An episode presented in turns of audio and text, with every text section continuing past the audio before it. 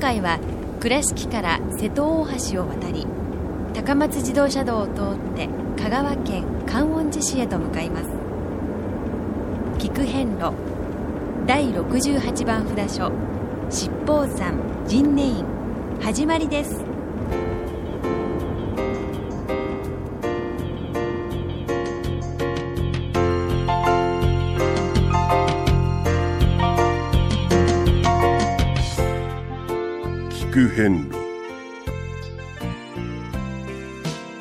四国88カ所をお坊さんの先立ちのもと一つずつお送りする番組です。出演は倉敷中島・高蔵寺住職の天野幸雄さん。落語家で矢掛町国正寺住職の桂米広さん。そして杉本京子さんです。この番組は仏壇仏具の法輪と J チョイス構造寺倉敷倉歯科以上各社の提供でお送りします。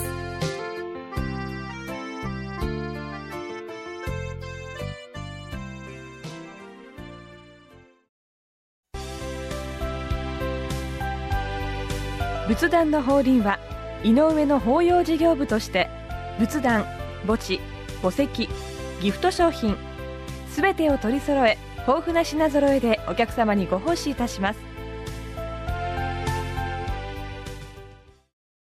高蔵寺は七のつく日がご縁日。住職の仏様のお話には生きるヒントがあふれています。第2第4土曜日には子ども寺小屋も開校中。お薬師様がご本尊のお寺倉敷中島・高蔵寺へぜひお参りください。倉敷からお車でお遍路に向かうあなた。車の調子は万全ですか？水島北緑町の J チョイスはあなたの愛車を真心込めて整備点検いたします。安心の車で安全運転。交通安全道中安全はお大師様と J チョイスの願いです。第68番、はい。七宝山神寧院様山門に到着しましたいやー来ましたね。ができました。はい。が不思議な現象がある不思議そうなんですちょっとおかしいじゃないです。かそうちょっと文句言わせてもらいましょうこれ。四国第68番69番って連番じゃないですか。こんなことってあるんですね。バラじゃないじゃないですか。びっくりしました。本当にあの、お札所唯一でしょうね。はい。一一家事あの二、札所はいあります、だからいつもね、はい。あのーこう注意深く聞いていただきますと「ええ。何々山何々院何々寺」っていうお寺のフルネームをはい。申し上げますが、ええ。先ほども申しましたが第68番七宝山神寧院。第69番七宝山観音寺となってまして入り口の三門は、えー、二札所がはい。一つの三門になっているという、ほ一体になってるわけですね、はい。えー今回わた私たちもええ。この、えー門前にはい。佇みまして、はい。えーしばし、えー会議を行いました。はい。結果、え1回でうん。二札所をご紹介すべきか、はい。そうだそうだ。えそうなんですか、えーね それとも、2回はい。同じところからええ。2回分すべきか、はいそれとも2回分通じてほ入り口は1つだけども、はい。途中から2つに分かれて帰りまた1つの2回分にすべきか。そうですね。この辺随分こう悩みました。悩みました。うということはまあ単純に言えば1週で終わるか2週にするかということですねはいそうですね。放送としては、はい。でこぼこの回数も違ってきますよね。もちろんです。よ。そうです。だからもうデコボコはやっぱし、はい。えー神寧院さんと観音寺さんのはい。違うデコボコが聞きたいなという我々の気持ちは、それ皆さんそうあだと思いますよ。のはい、聞いてらっしゃる方はいの気持ちであろうから、はい。そこは重視しようとはいいうこと、まあ一つの三門があってその中に入ればお札所が2箇所あるよとはい。いうことですね。そうですよ、はい。はい。まずねあの七宝山に引っかかっていただきたいんですけど、うん7つの宝でございますから、ここもですはい。ねもともとは神様のん。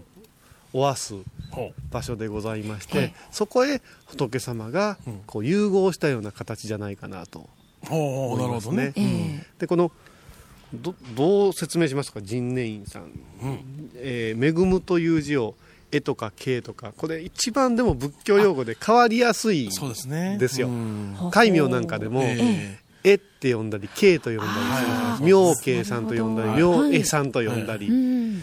えまあ、あでの、訓読みはめぐみ、めぐむですからね。はい、そうですね。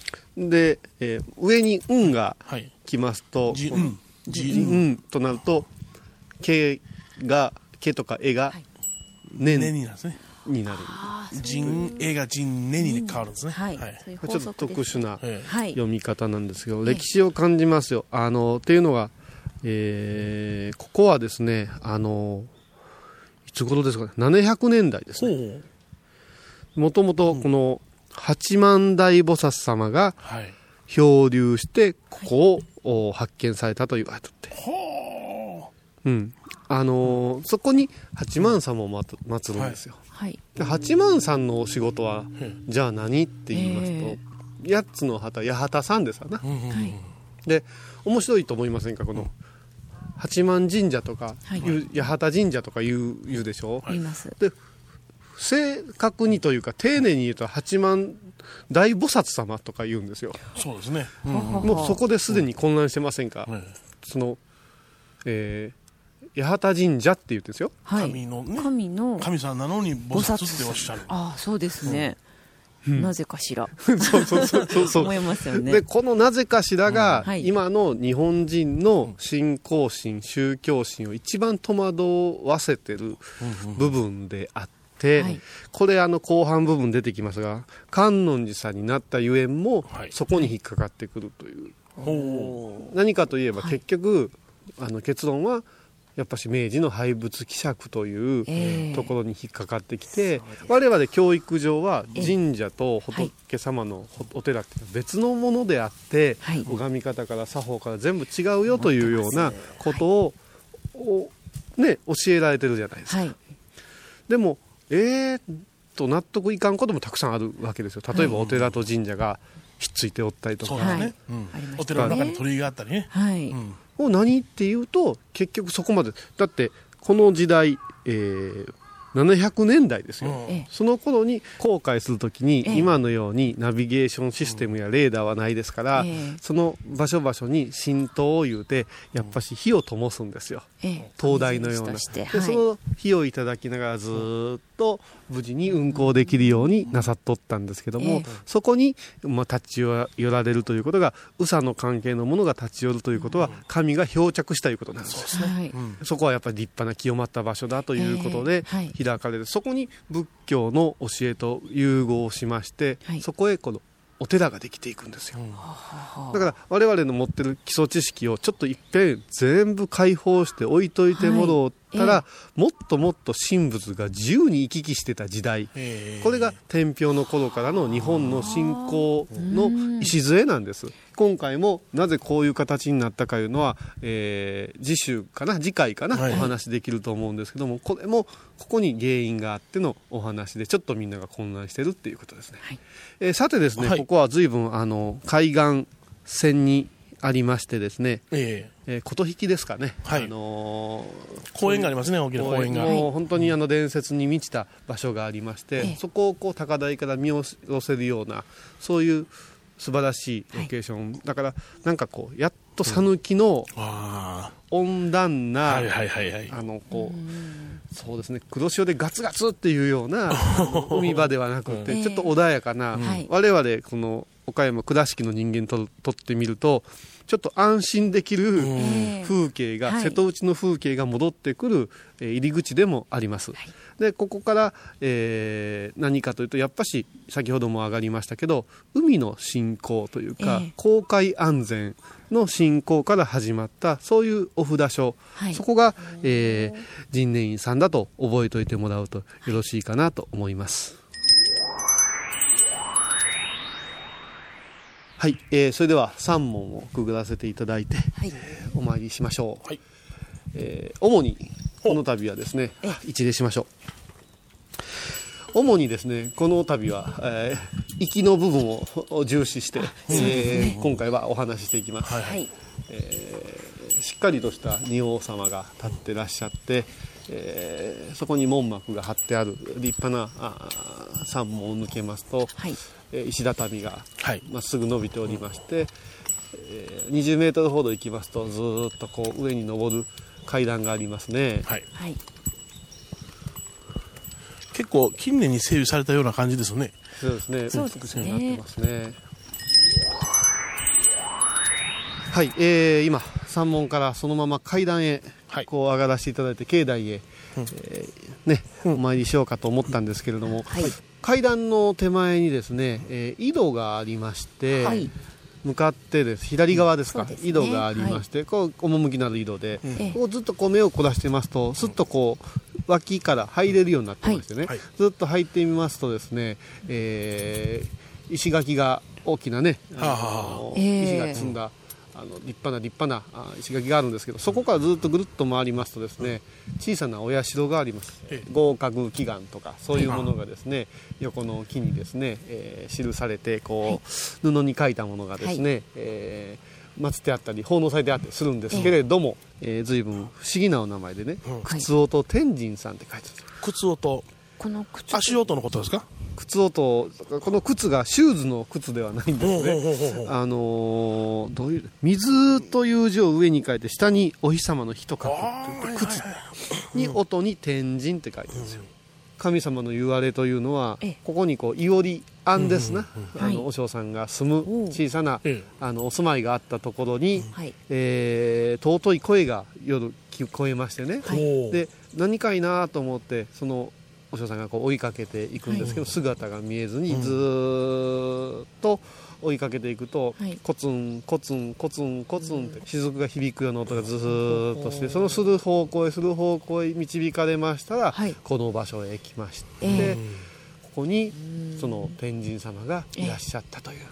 それでその天神様を祀ってええ。そのお名前その由来そのままに靴音天神と名付けられたとでまあ天神様でございますから、ええ。ー天神信仰というのは、まあ、学力、ええ。そういうものを近年は称えますのでね、はい。そういうことで合格のご祈願ということになったんですつよ。ねながりますね。はい。やっぱしねええ。会長音言いましてほうほうほうほ海の潮の音あ会長会長音音という本当に海すぐ近くだから会長音はあると思うんですけどはい。靴というのはやっぱしそこが水をたたえてます。それも海水ではなくっはいはて真水をたたえてるということはええ我々が生きれるわけですよ。うん。そういう意味ではい。ここがこう恵まれた場所であってうん。ここに仏が来ることを歓迎しますよという土地神様のええ。こう霊験が残った言われってことは随分古い歴史のある祭りごとだなそういうお寺だなという気がしますね。うはい。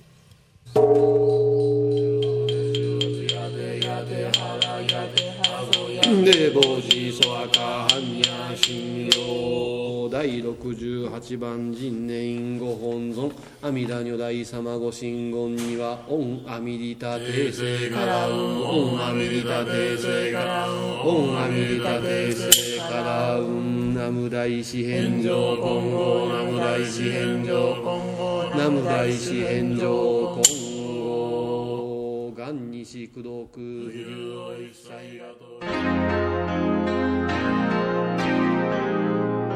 聞く遍路懐かしい昭和の倉敷。美観地区倉敷市本町。虫文庫向かいの「倉敷倉歯科」では昔懐かしい写真や蒸気機関車のモノクロ写真に出会えます。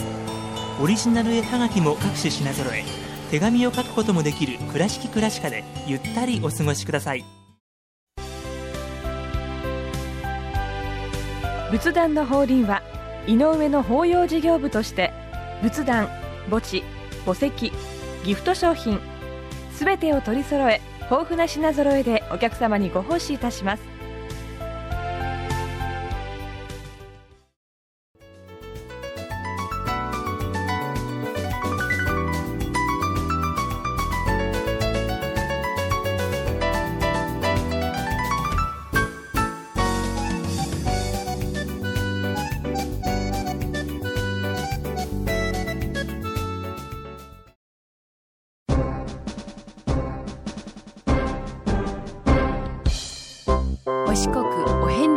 つわる物語。今では見られない風景を織り込んで今では語られない伝説をお届けします。創作小話「デコボコ同業記」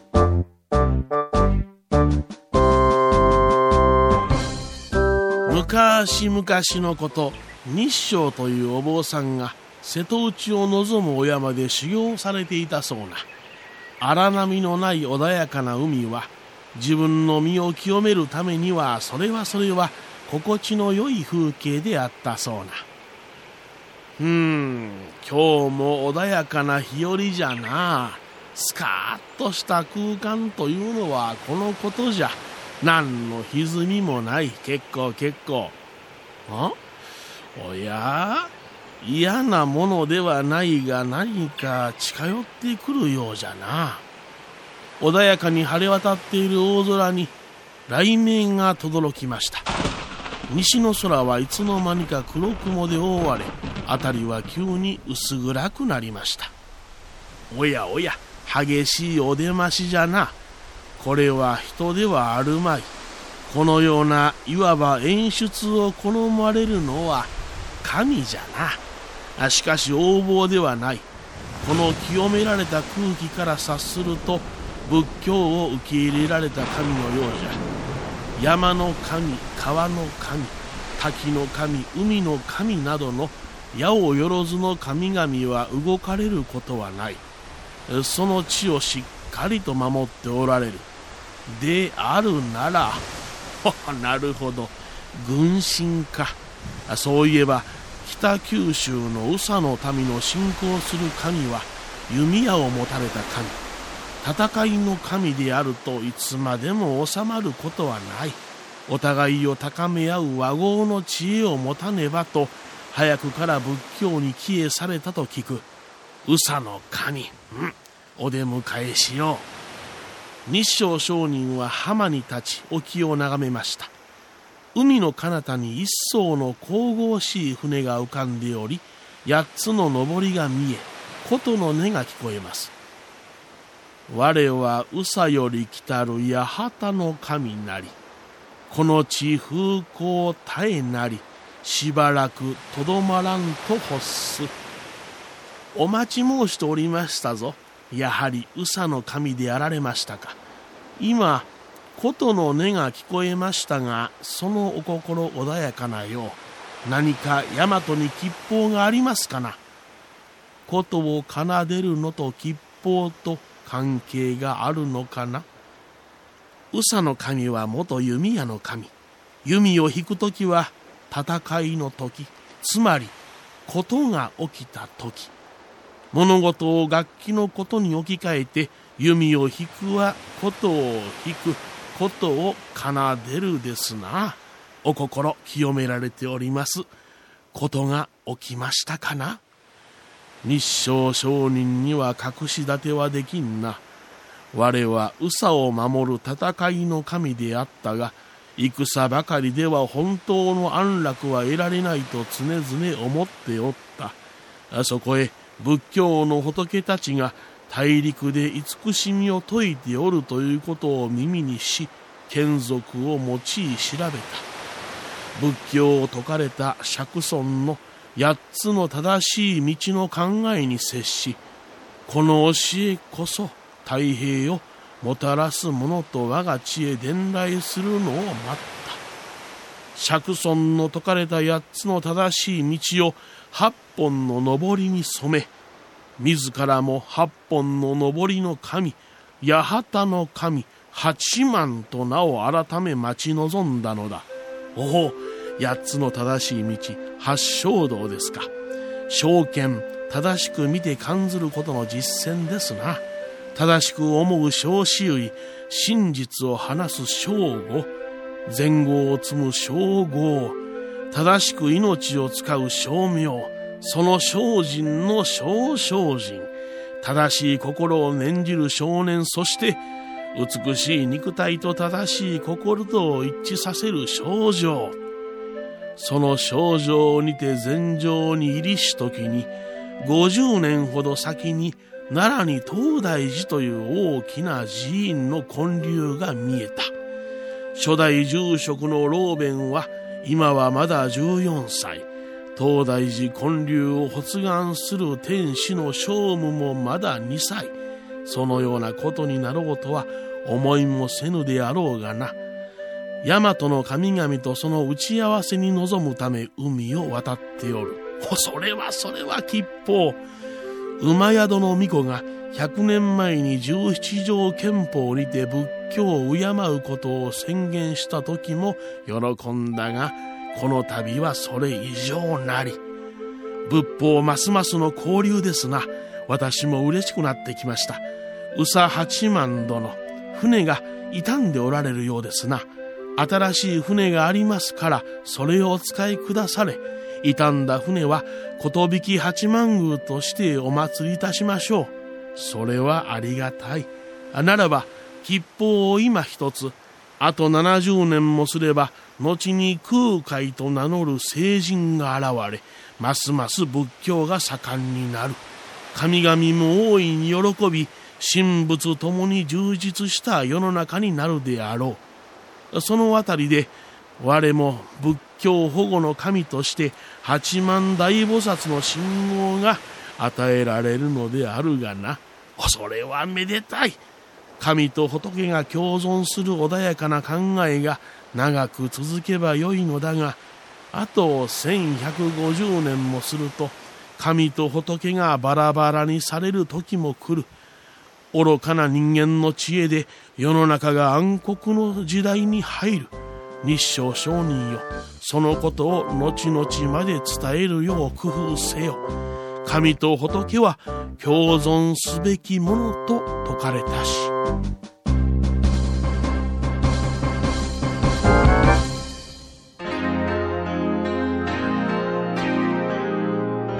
聞く変路、えー、今ですね、はい、本堂へ、えー、上がらせていただきましたけれども、え私が記憶してた形と随分様が変わりましてですね、はい。えー近代的なというかですねモダンなと申します。美術館みたいな。大師堂のですね、えー右手をですねこう上がっていくところがありましてそこまでは古風な作りなんですけども、その右手を上がっていきますと急にですねコンクリート打ちっぱなしのあー不思議な感じですね。こうファッションブルーナーというか。本当近代建築。ね。建築設計の事務所のような、そうですね。うん。本当そうですね。でそこをこう歩きますとですねコツコツコツコツこのええ響きますよね。響くんです。でふっと上上がるとお堂が目の前にあって、今我々はですね、えーステンレスの屋根に覆われた、あ。ーそしてコンクリートの打ちっぱなしの壁に囲まれた。囲まれた、はい。またあのねホームページの写真等で確認してほしいそうですね。私たちがどうしたわけかねこう六本木の方で聞く変やってんじゃないかというようなスーツを着なきゃなんないかなっていう感じですよの、ね。えどちらが場違いかというとあの 着てる我々が。そう初めてですねこういう感覚は。なんか不思議な感覚で。これでまた一歩降りますと本当にこ古式にのっとった様式の、まあ、そういう意味ではあの一度お参りされると忘れない、ですね。一家事二札所という印象とともにですね、あの極端な柄配置になっています、そのあたりもこうこう味わうというか楽しんでいただけたらなと思いますね。聞く変路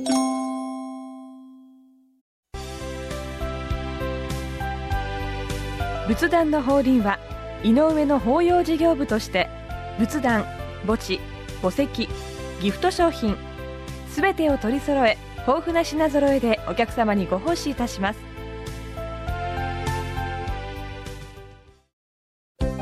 聞く遍路の最新情報や出演者のブログを見ることができるウェブサイト聞く遍路 .com 番組をお聞きになった後でホームページをちょっと覗いてみてください。音で紹介した内容を写真でご確認いただけます。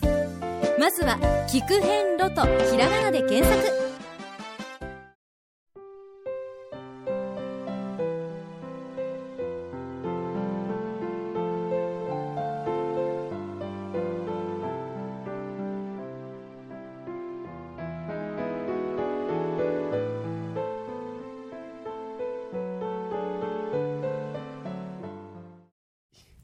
第68番神念院様のですね、えー本堂お大師堂のお務めを収めまして、ええー境内へ立っておりますが、えーもうすぐ目の前が、えー69番様の本堂という。えですよね。はい、もうこの番組史上もですね、はい。珍しい次の道中のこの時間を語ることもないということなんですけど、農協はどこでどういうタイミングでもらうべしみたいな。はい。調べますとですね、68番さん69番さん、同じ農協所でいただけるわけです、はい。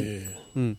でその農協をお印いついただくかっていうのがありますけど、はい。やはりね、あのこの68番さんをお参りして、その引き続き、お気持ちを整えて69番本堂大師堂を収めてから2ついただくのがいいのかなってこうちょっとこうね、なんかガツガツもらわんでもええ。やっぱりお勤めをご本尊様に挨拶してからというのが、ねまあええ、もちろん団体やうん。いろんな流れでね、あのうん農協をいただく順番ってね様々ありますけれども、きちっとお勤めをなされてからという基本を守った場合には、ええ。この場合68、9お参りしてからえいただけばいいんじゃないかな、ええ。あくまでも農協するのは一番後からついてきたお印いうことでね、はい。そういうことで、はい。えーまとめたいと思います。はい。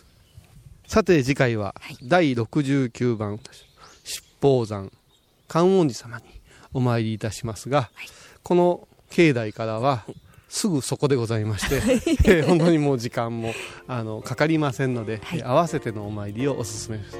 じゃあさて次回はですね69番観音寺様をご紹介いたします。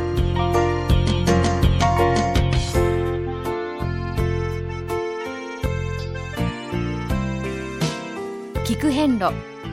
今回は第68番札所七宝山神念院をご紹介しました神念院は香川県観音寺市にあります。では倉敷からのルートです。まず瀬戸大橋を渡り高松自動車道の讃岐豊中インターチェンジで高速道路を降ります。国道11号線を南に2キロほど進み元台交差点を右に曲がってください。そこからおよそ5キロ。埼田川に架かる染川橋を渡り川沿いに進むと琴引山の山麓に神念院がありますそれでは次回も一緒にお参りしましょう